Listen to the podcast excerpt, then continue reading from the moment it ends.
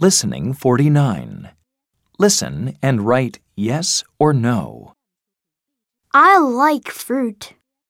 So do I. Let's buy fruit. Do you have apples? Yes, we do. Two apples, please. And do you have bananas?